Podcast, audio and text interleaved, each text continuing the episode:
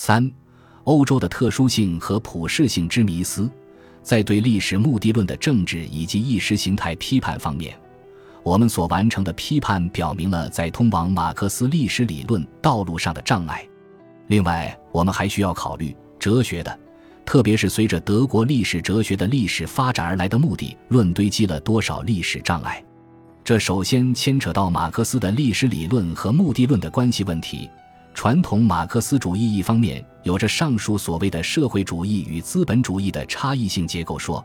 另一方面又有一个宏大的社会发展的三阶段结构说。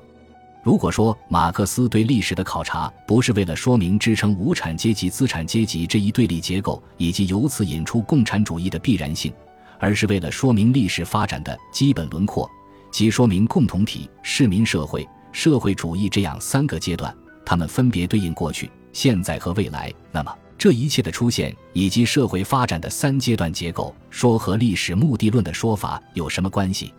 我们发现，在以赛亚、柏林、卡尔、波普尔以及分析马克思主义代表埃尔斯特等人眼里，它属于一种难以接受的目的论的非科学的理论。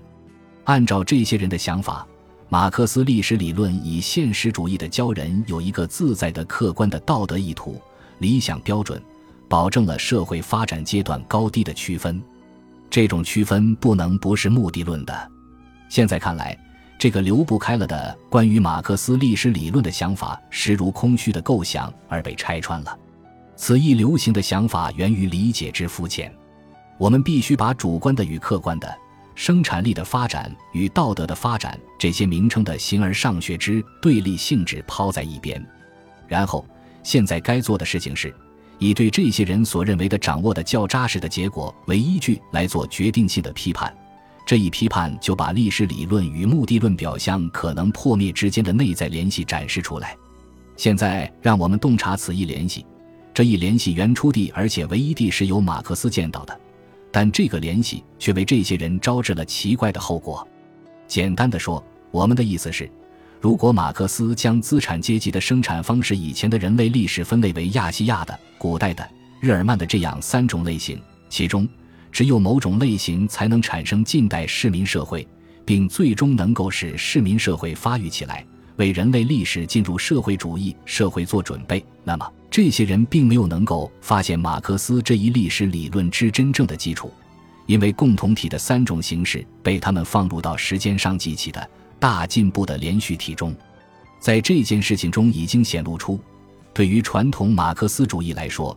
既定分析历史的工作是将人类历史确定为原始社会奴隶制、封建制、资本主义、社会主义这样的历史进程。但是，这种工作其实对应于在阶级关系和所有制变化之内寻找理论完美的表现。他们所着手进行的是将马克思历史理论蕴含中的真理化为抽象普遍的命题，必定仍然是依赖于类似归纳的外在性的东西，最终一定会失败。反之，马克思本人的真实意思是说，只有出色的中世纪日耳曼的西欧世界才是适合市民社会发育的土壤。阿尔卑斯山脉以北的中世纪世界创造出了本来意义上的市民社会。只有这种市民社会，才以城市和农村的对立的形式，包含着发展为近代资产阶级社会的谱系。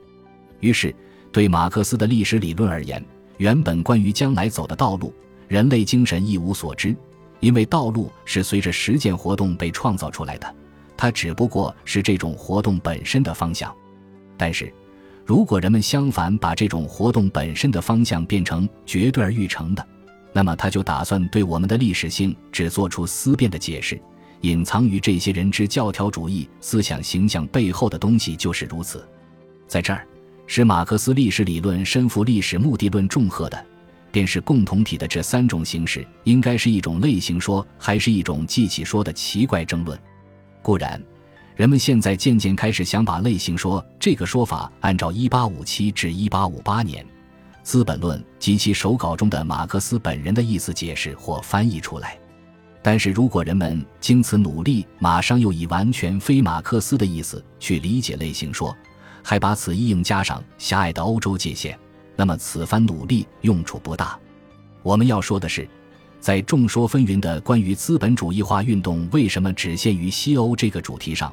马克思是从分工论出发，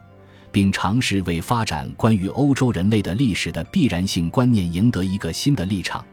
马克思这里所谓历史必然性，是在分析资本主义产生的起源时所阐明的，即所阐明的是通过对农民的剥夺而把一种私有制形式变为另一种私有制形式的历史必然性。当然，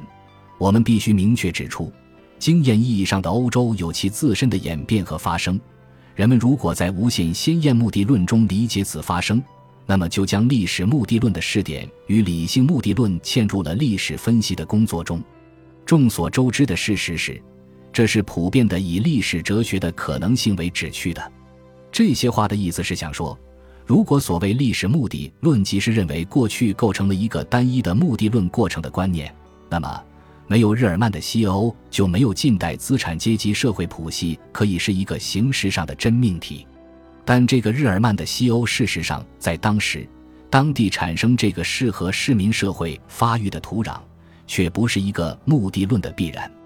相反。一个关心根据其历史先行知识理解资产阶级社会生成的马克思，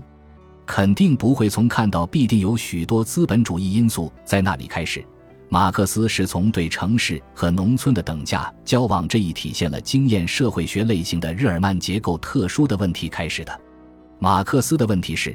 日耳曼农村究竟是以何种形式潜存着农村城市化及全部生活领域的产业化和社会化的展望？当然，欧洲资本主义历史的开端是在某一确定的时刻与一个民族或一群人的命运和存在连接起来的，它却有其地理的、政治的或别的确定因素。但是，我们必须根据历史分析评估这些因素的重要性。政治、经济、地理等等事实性因素不过是从属于历史的因素，这等于说没有什么严格性能够确定欧洲的本相统一。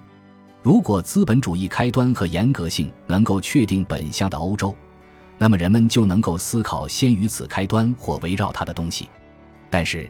这种鲜艳还原不过是被迫通过非还原的东西来解释还原，这无疑抖了整个历史目的论的老底。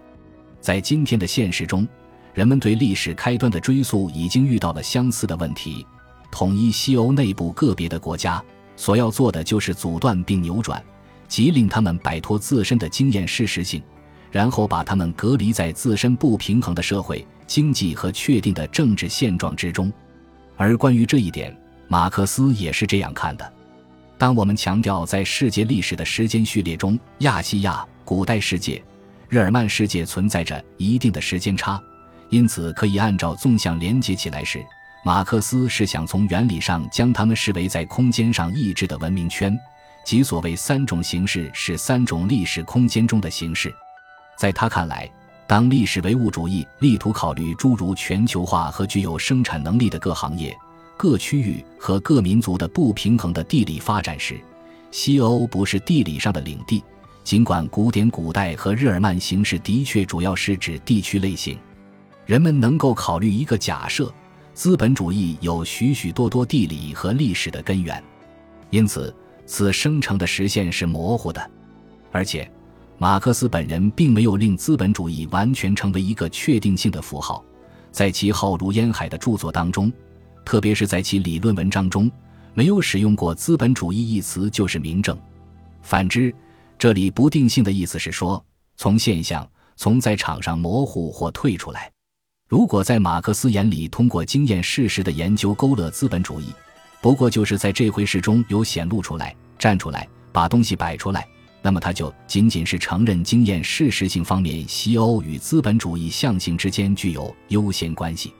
此点已在工业较发达的国家向工业较不发达的国家所显示的，只是后者的未来景象这回事上讲清楚了。然而，畅述上述一切之后还有未尽之意，这点未尽之意。就把事情真相的丰富内容和我们所获得的结论摆出来了。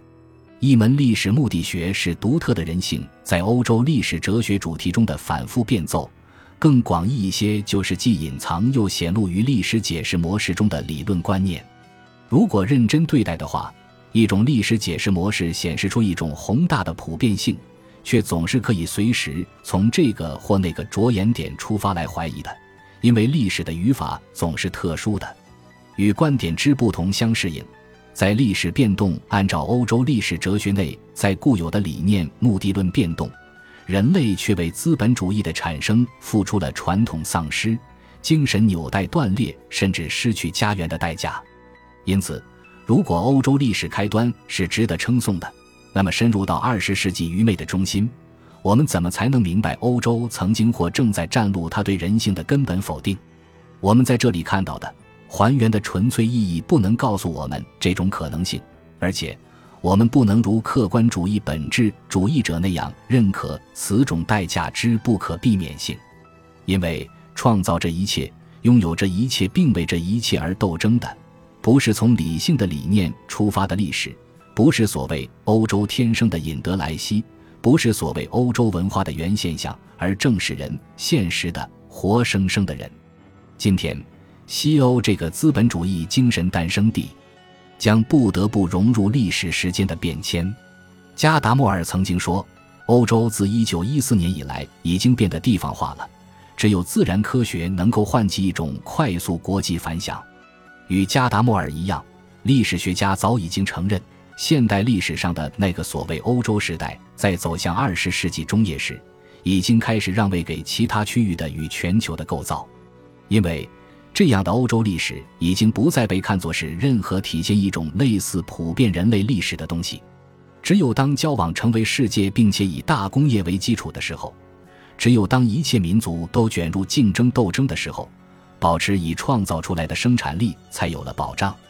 照此说来，今天的马克思历史理论总是可以按照亚洲或非洲代替欧洲的模式去描述。如果以此方式理解，我们还可以把世界历史能被理解为一个合乎目的论过程的观点放在一边，也可以把过去是一个史前的无历史的虚无主义观点放在一边。